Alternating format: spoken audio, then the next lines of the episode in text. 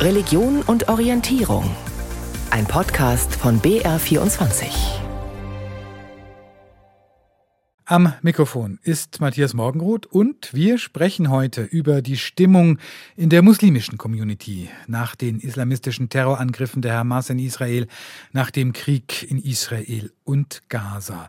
Und wir fragen darüber hinaus, wie ist es auch in Friedenszeiten, wenn man in Deutschland offen glaubt, betet, fastet, Kopftuch trägt, wird man schräg angeschaut, akzeptiert oder ignoriert? Die Angriffe der islamistischen Hamas und die Geiselnahmen in Israel haben ja weltweit für Entsetzen gesorgt, auch für Irritationen. Darf man sich solidarisch zeigen mit der Zivilbevölkerung in Palästina? Sogar UN-Generalsekretär Guterres löste einen Eklat aus, weil er nach der Verurteilung des Hamas-Terrors auch Israel ans Völkerrecht erinnern wollte und an den ausstehenden Friedensprozess in Nahost. Gerät man als Muslim in Deutschland unter Generalverdacht, antisemitisch zu sein? Immer wieder kam es seit dem erneuten Ausbruch der Gewalt in Nahost hierzulande zu antisemitischen Übergriffen, teils bei Solidaritätskundgebungen für Palästina und auch zu islamophoben Anfeindungen. Barbara Weiß war für die heutige Sendung eigentlich zu einem ganz anderen Thema unterwegs, doch in den vergangenen Tagen wollte sie einfach wissen, wie ist die Stimmung unter Muslimen jetzt gerade.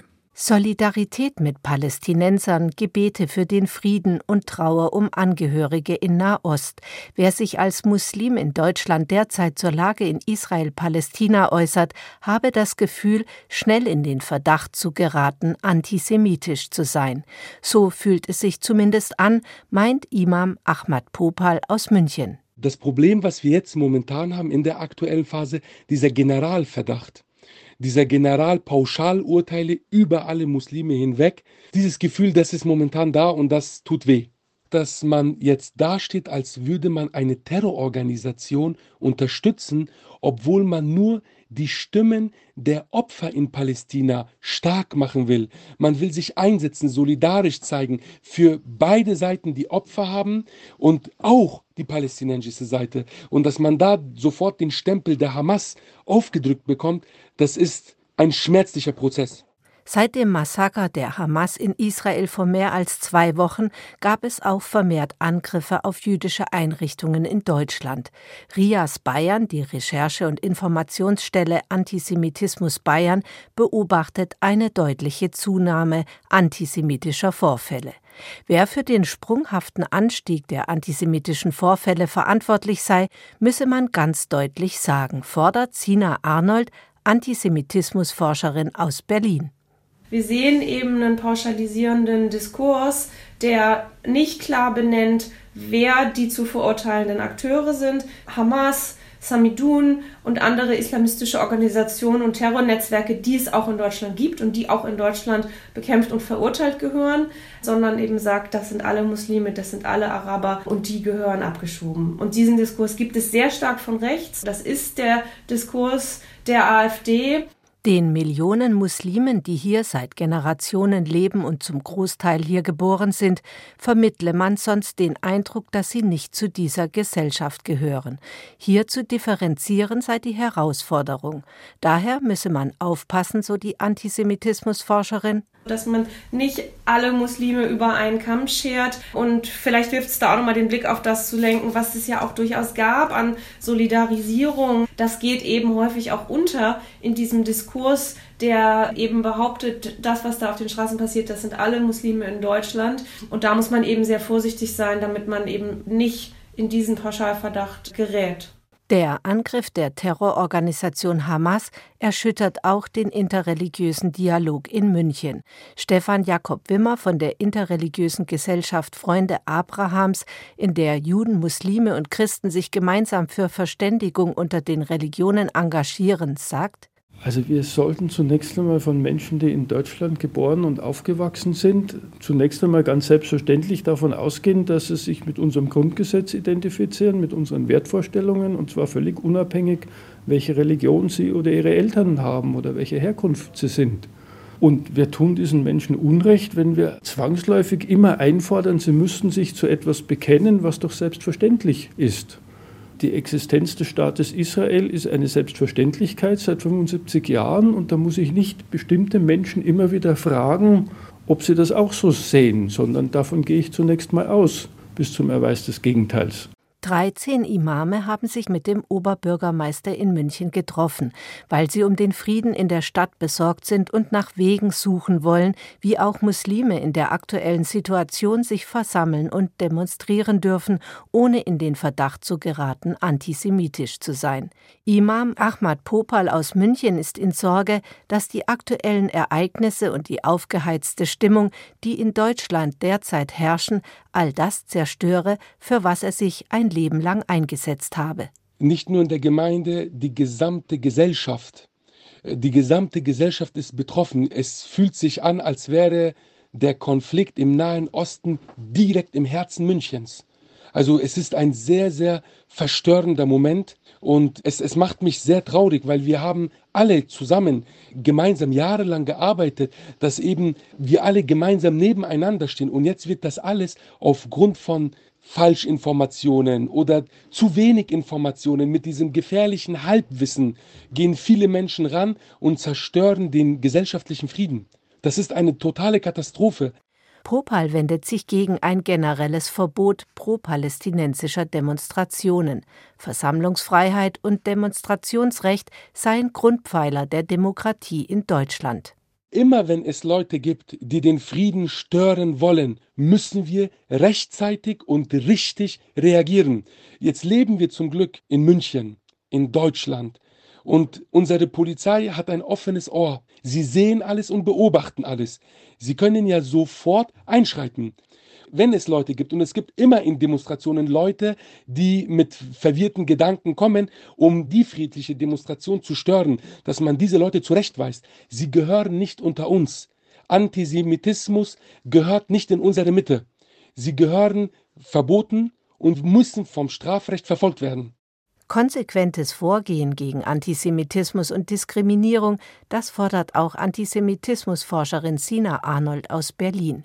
Jetzt sei es außerdem wichtig, sich mit Jüdinnen und Juden in Deutschland solidarisch zu zeigen und für den Schutz von jüdischen Einrichtungen und Menschen zu sorgen und gleichzeitig nicht muslimische Menschen pauschal zu verurteilen. Eine Herausforderung für die ganze Gesellschaft, ähnlich wie in der aufgeheizten Stimmung nach den Anschlägen vom 11. September 2001. Es herrscht die Angst nach einem Post-9-11, wie wir es erlebt haben 2011, dass man dann absolut überall unten drunter war. Und ich glaube, das ist nicht nur jetzt mit dem Nahostkonflikt so, sondern es sind generell die Fragen, wie wir in Deutschland weiterhin in Frieden leben wollen. Wie ist die Stimmung unter Münchner Musliminnen und Muslimen nach den Terrorangriffen und der Eskalation der Gewalt in Israel? Das war ein Beitrag von Barbara Weiß. Der Islam gehört zu Deutschland, das hat Bundespräsident Christian Wulff vor mehr als zehn Jahren gesagt. Der Islam, so hat es Bundespräsident Frank-Walter Steinmeier kürzlich aufgenommen, hat in Deutschland Wurzeln geschlagen. Fünf Millionen der Deutschen sind muslimischen Glaubens. Islam wird in Bayern auch als Schulfach unterrichtet, seit mittlerweile in zwei Schuljahren auch als ordentliches Wahlpflichtfach, also mit demselben Stellenwert wie etwa Religion oder Ethik und nicht länger mehr nur als Langzeitversuch. Wie läuft's dort? Das wollten wir von Mehmet Yalcin wissen. Er unterrichtet islamischen Unterricht an Grund- und Mittelschulen in Weiden und Neumarkt in der Oberpfalz. Und er ist tatsächlich nicht leicht zu erreichen. Er sitzt doch meist im Auto auf dem Weg von einer Unterrichtsstunde zur nächsten. Wir haben ihn vor der Sendung in einer Freistunde abgepasst. Meine Kollegin Friederike Wede hat mit ihm gesprochen. Der islamische Unterricht ist jetzt ein ordentliches Wahlpflichtfach. Man muss sich also entscheiden, entweder geht man in den Religionsunterricht, den christlichen, oder man geht in den Ethikunterricht oder man geht zu ihnen.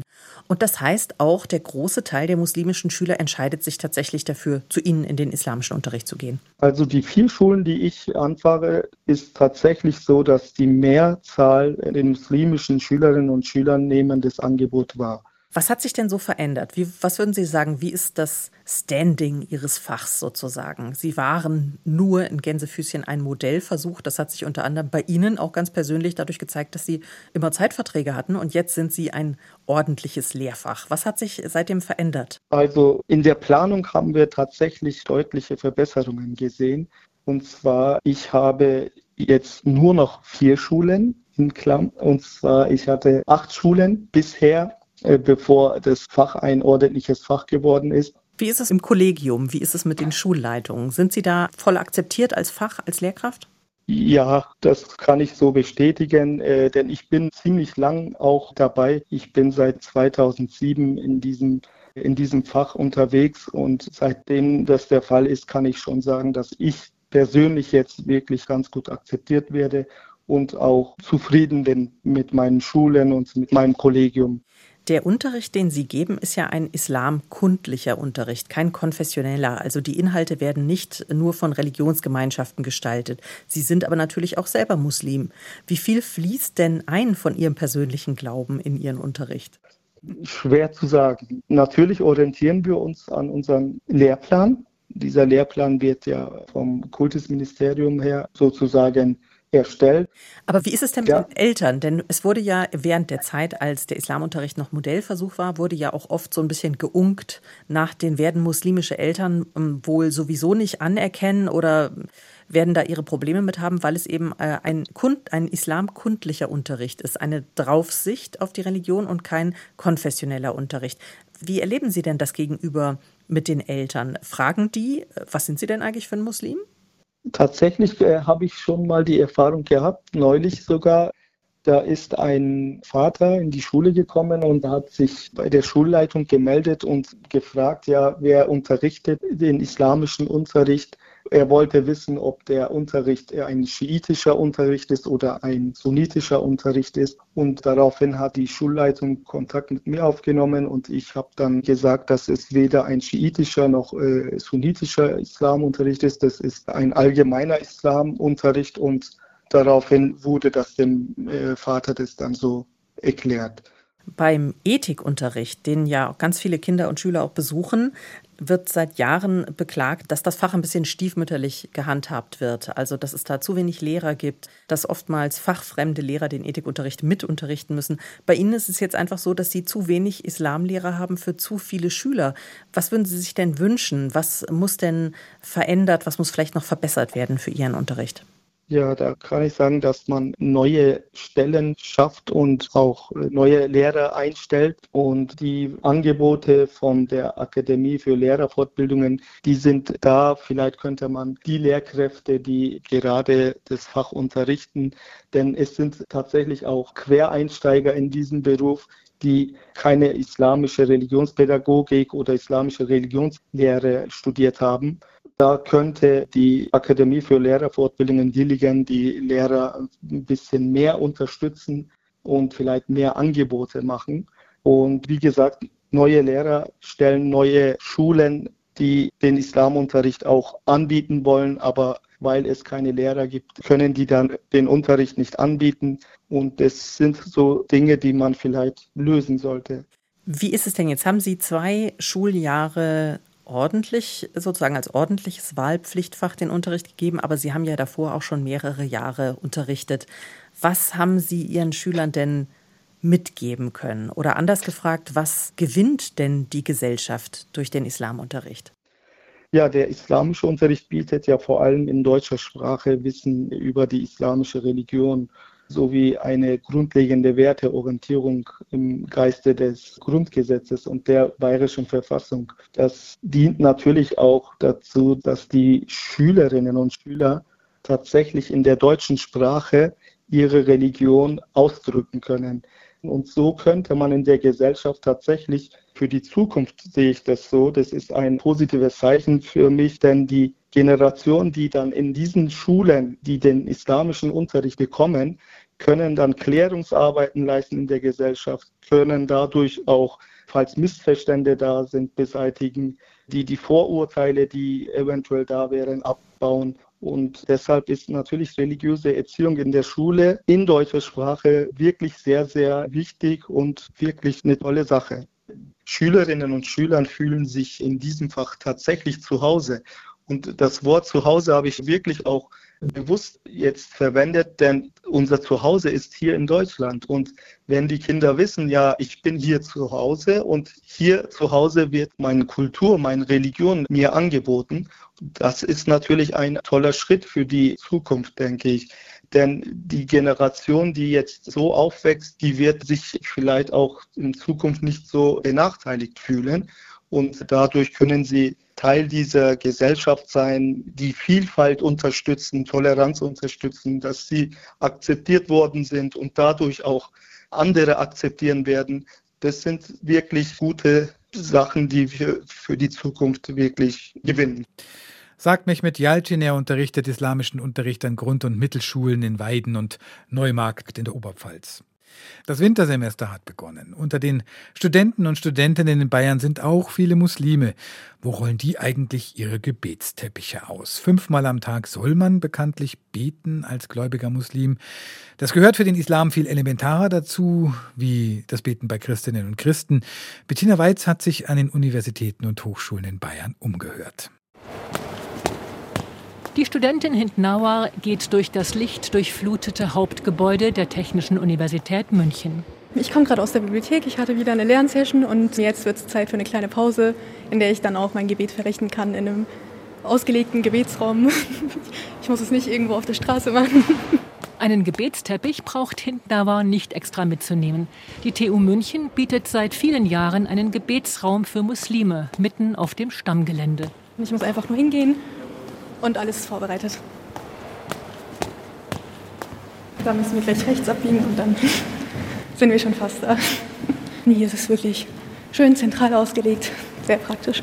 Damit können die muslimischen Studierenden der TU es sich so einrichten, dass sie beten und trotzdem keinen oder kaum Unterricht verpassen.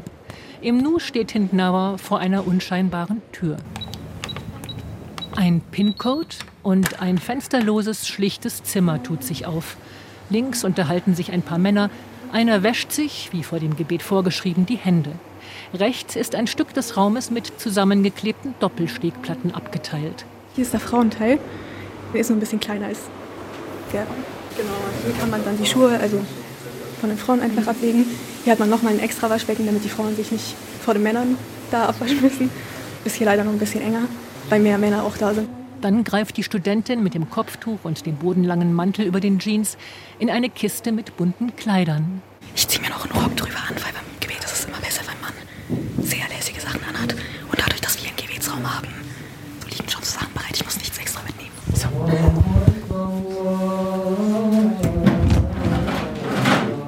Hindnauer kniet sich neben den anderen Frauen hin. Wieder und wieder legen sie betend die Stirn auf den Boden. Ein paar Minuten, dann ist Hind wieder bereit zum Weiterlernen.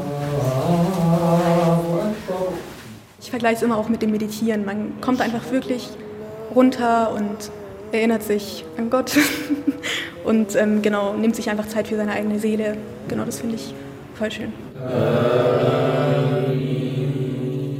Es ist nicht nur für die eigene Seele, es geht auch um Gemeinschaft, sagt Youssef Ibrahim. Der Maschinenwesenstudent hat gerade das Gebet angestimmt. Es ist empfohlen, dass wir das zusammen machen, als Gemeindegebet machen. Und deswegen, dies ist eine gute Möglichkeit. Also, der Raum ist etwas, das wir dankbar sind dafür. Aber die Gemeinde, die sich im Gebetsraum der Technischen Universität München zusammenfindet, sie ist sehr neu für den Ägypter. Es gibt hier auch viele Nationalitäten, Deutsche, und es gibt viel Araber, indische Leute und so weiter. Und es ist sehr interessant, weil wir Leute von verschiedenen Kulturen treffen können und Austausch führen können. Man kann denken, dass wir sind alle Muslime, deswegen haben wir viel zusammen. Aber das findet man anders hier. Es gibt viele kulturelle Unterschiede und das freut mich sehr, das kennenzulernen. Neben seinem Studium arbeitet Youssef Ibrahim als Werkstudent. In seiner Firma gibt es kaum andere Muslime und auch keinen Gebetsraum. Deshalb rollt er seinen Gebetsteppich immer in einer Nische neben dem Eingang aus. Dort geht nicht viele Leute, deswegen bete ich dort einfach. Manchmal kommen aber doch Kollegen vorbei. Sie passen manchmal, aber sie sagen nichts. Aber manchmal sagen sie wie Servus oder Hallo. Ich kann natürlich nicht antworten, aber ich erkläre das später und sie haben ein gutes Verständnis. Also es gibt kein Problem dabei. Auch Hind Nawa hatte bei einem Studinnenjob einen Platz für ihre Gebete gefunden. Ich war im Klinikum rechts der ISA tätig. Ich muss zugeben, ich habe nie gefragt, ob es einen Gebetsraum gibt, aber dadurch, dass ich mit einer Freundin zusammengearbeitet habe, konnte ich dann im Büro einfach meinen Teppich ausbreiten und beten, wann ich beten wollte. Und wir hatten da auch ein Waschbecken im Büro, genau deswegen war das da kein so großes Problem. Manche Muslime wagen aber nicht, in ihrer Firma öffentlich zu beten, sagt Ahmed Schicke Popal. Davon höre er immer wieder bei seiner Tätigkeit als Imam in München. Er selbst habe sich in seiner Arbeit nicht getraut, seine Chefs nach einem Raum für Gebete zu fragen. Dabei tritt er ständig auch als Imam öffentlich auf. Er predigt häufig und zeigt sich auf Social Media. Auf der einen Seite, man kennt mein Gesicht, aber in der Arbeitsstelle, die Leute sind mit dem gesellschaftlich nicht so vertraut. Die machen einfach ihre Arbeit, gehen nach Hause und die sehen das nicht. In der Arbeit bin ich dann auch Schikib und nicht der Muslim Schikib. Ich bin auch nicht der Fußballer Schikib sondern ich bin nur Schickib als Mitarbeiter und als Teamfreund und Unterstützer und versuche meine Arbeit zu machen. Und die sehen mich auch so. Wenn ich aber dann mit dem religiösen Vorhaben komme, dann kommen die Vorurteile, die damit verbunden sind. Und genau davor habe ich Angst, weil ich nicht möchte, dass man ein falsches Bild von mir hat. 60 Prozent der Münchner verbinden das Thema Islam und Muslime mit Extremismus und mit Gewalt. So hat Popal, sagt er, schon jahrelang neben Toiletten gebetet, heimlich. Nicht, dass irgendjemand jetzt das sieht und dann Fragen stellt oder ich in eine Situation komme, in der ich dann so wirke, als wäre ich extremistisch oder dass irgendwelche Vorurteile in den Raum stehen, die ich nicht möchte. Neben der Arbeit studiert Ahmed Schicke Popal an der Ludwig-Maximilians-Universität in München. Und auch da gibt es keinen Gebetsraum für Muslime. Die Hochschule argumentiert, dass sie, wenn sie für Muslime einen Raum freimachte, auch allen anderen Religionen einen anbieten müsste. Sie empfiehlt den überkonfessionell nutzbaren Raum der katholischen Hochschulgemeinde nahe der großen Mensa. Doch Ahmed Popal winkt ab. Das ist viel zu weit weg vom Alltag. Es ist abgelegen und die Leute, die studieren, die stehen woanders. Es wäre einfacher, praktischer, einen kleinen Raum, einen Raum der Stille. Das muss auch nicht nur ein Raum nur für Muslime sein. Das kann ein Gebetsraum für alle sein, ein Raum der Stille. Und da können auch Juden, Christen, Buddhisten, Bekenntnislose, die einfach ein bisschen Ruhe brauchen, Besinnlichkeit brauchen, können dahin gehen. Einfach ein bisschen Raum für Spiritualität sogenannte Räume der Stille, die allen offen stehen. So etwas bieten in Bayern, eigenen Angaben zufolge, zum Beispiel die Universitäten in Würzburg, Bayreuth, Regensburg, Passau und Ingolstadt sowie die Hochschule München an, ebenso manche Schulen, Firmen und zum Beispiel Flughäfen. Manchmal sind es zugleich Ruheräume, etwa für stillende Mütter. Wenn es um Glaube und Religion im Alltag geht, sind praktische Lösungen gefragt. BR24 am Sonntag mit Religion und Orientierung, mit einem Blick hinein in die muslimische Szene in Bayern. Als Podcast zu finden auch in der ARD Audiothek, genau unter dem Stichwort Religion und Orientierung. Am Mikrofon war Matthias Morgenroth und jetzt gibt's hier Aktuelles mit den Nachrichten.